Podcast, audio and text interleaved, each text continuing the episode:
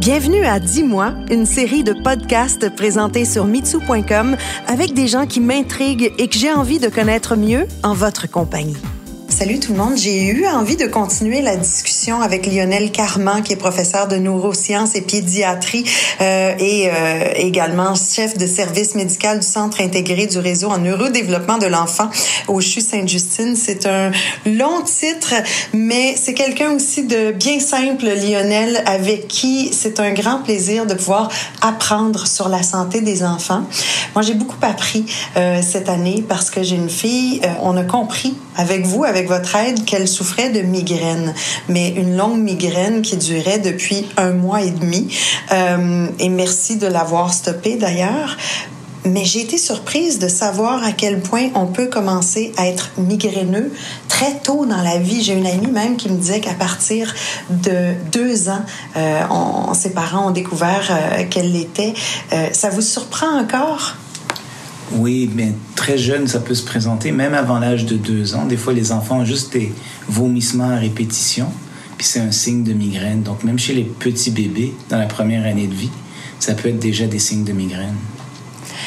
Et on pense jamais à ça. Les parents ne peuvent pas imaginer qu'un enfant, pour nous, la migraine, c'est quelque chose qui vient à l'âge adulte avec les problèmes. Mais c'est pas ça, hein? Non, pas du tout. Et euh, ces jeunes enfants-là, en fait, souvent, ils nous sont référés par soit le pédiatre ou même des fois le gastro-entérologue. Et quand ils trouvent rien au niveau digestif, puis c'est là qu'on fait le diagnostic de migraine. De quelle manière vous posez le diagnostic pour les migraines? C'est questions-réponses, mais est-ce qu'il y a des tests que l'on peut vraiment faire? Non, il n'y a pas vraiment de test diagnostic. Donc, euh, on y va par élimination, en éliminant les autres causes. Sauf évidemment quand chez les plus vieux, il y a l'histoire classique de, mal de tête qui fait juste un côté de la tête puis qui cogne. Ça, c'est beaucoup plus facile. Mais chez les enfants, c'est beaucoup plus difficile parce qu'ils sont moins capables de nous décrire leurs symptômes. Et il y a une question génétique également là-dedans. Oui, c'est très fortement familial, les migraines. Et ça touche aussi plus les, les, jeunes femmes que les, que les, que les jeunes hommes. Et quels sont les traitements qu'on peut avoir? Ben, je pense que le, meilleur traitement, c'est essayer de casser le, mal de tête quand il survient, donc le plus tôt possible, avec soit du Tylenol ou des anti-inflammatoires, comme l'Advil par exemple. Mais quand les maux de tête reviennent de façon très fréquente, là, on commence à, à réfléchir à utiliser des traitements préventifs. Mais le problème, c'est que c'est des médicaments qu'il faut prendre tous les jours, mal de tête, pas mal de tête. Puis j'imagine qu'il y a des tests à faire, lequel nous va bien, puis euh, ça peut prendre plusieurs mois avant d'arriver euh, à prendre, à trouver le bon médicament, ou c'est rapide en général? Ben, c'est assez rapide parce qu'on n'a pas beaucoup de choix.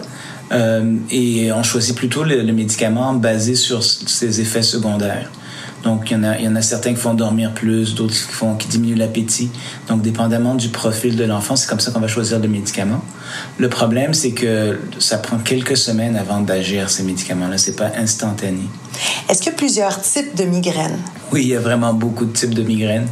Euh, et il y en a qui sont plus cause des étourdissements, il y en a qui sont, sont plus euh, visuels. Ça dépend des symptômes qui accompagnent le mal de tête, en fait. on va le dire, je vais le dire. J'ai une fille qui est quand même un peu hypochondriaque et qui pensait qu'il y avait le cancer du cerveau parce qu'elle avait tellement mal à la tête. Sa vision s'est embrouillée et même son odorat. Donc, il y a également dans la migraine un facteur olfactif que je ne connaissais pas du tout. Oui, c'est ça. Donc, ça, c'est une forme de migraine, par exemple. Migraine olfactive, ça, c'est une sorte de migraine. Donc, toutes les, tous les sens peuvent être affectés par, par le mal de tête, dépendamment où se situe le, problème vasculaire, le vaisseau qui sont, les vaisseaux qui sont affectés. Euh, dans notre cas, vous avez fait un traitement qui est assez particulier. Je vous laisse en parler. Puis est-ce que sur euh, l'oxygénation, puis ça a été fantastique? Oui, ben dans les traitements aigus, il y, a des, il y a des médicaments, mais aussi l'oxygène a été décrit comme pouvant euh, aider à répondre. On, on l'utilise rarement, mais si je me souviens bien, euh, ta fille avait peur euh, incroyable des injections. oui. Donc, on a été pour l'oxygène, puis je suis bien content que ça ait fonctionné. Donc, après un mois et demi de migraine euh, sans arrêt, ben, une heure d'oxygénation pur, ben, avec le masque et tout, là, euh, c'est comme si euh, sa tête, euh, c'était, on, lui avait enlevé 15 livres de poids. Donc, et depuis ce temps-là, ce, n'est pas revenu. mais merci beaucoup. Et puis, quand est-ce qu'il faut consulter un médecin pour ce genre de problème?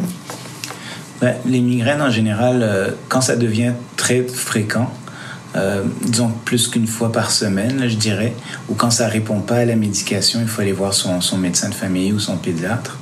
Nous, on, on, suggère d'aller voir le spécialiste quand on a essayé un traitement médical pour, pour prévenir le mal de tête et que ça, ça persiste quand même. Donc là, on va voir le neurologue pour faire d'autres évaluations. L'histoire qu'il faut aussi sortir, mais je comprends que c'est une crainte de beaucoup, euh, c'est que la plupart des gens qui, font, qui ont mal à la tête n'ont pas de tumeur en dessous de tout ça. Donc, euh, c'est pas nécessaire de faire la résonance magnétique ou le scanner tout de suite, là, euh, parce que la plupart, dans 99% des cas, on trouve rien. Ça a été notre cas.